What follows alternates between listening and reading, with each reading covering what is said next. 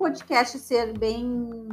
que as pessoas tenham uma visibilidade melhor e tal, seja bem atrativo, é que tenha no máximo três minutos, tá? Eu vou te dizer que três minutos, assim, é bastante até. Pode ser dois minutos e meio, dois minutos, porque é mais atrativo, não é cansativo, fica uma coisa assim mais interessante de escutar e as pessoas param realmente para escutar. A não ser que seja um, uh, um, projeto muito específico e a gente precisa falar de um tema muito, né, abordar algo muito mais profundo, daí a gente vai usar um pouquinho mais do que isso, mas aí é de interesse de todos, um curso, uma filosofia, enfim, alguma coisa.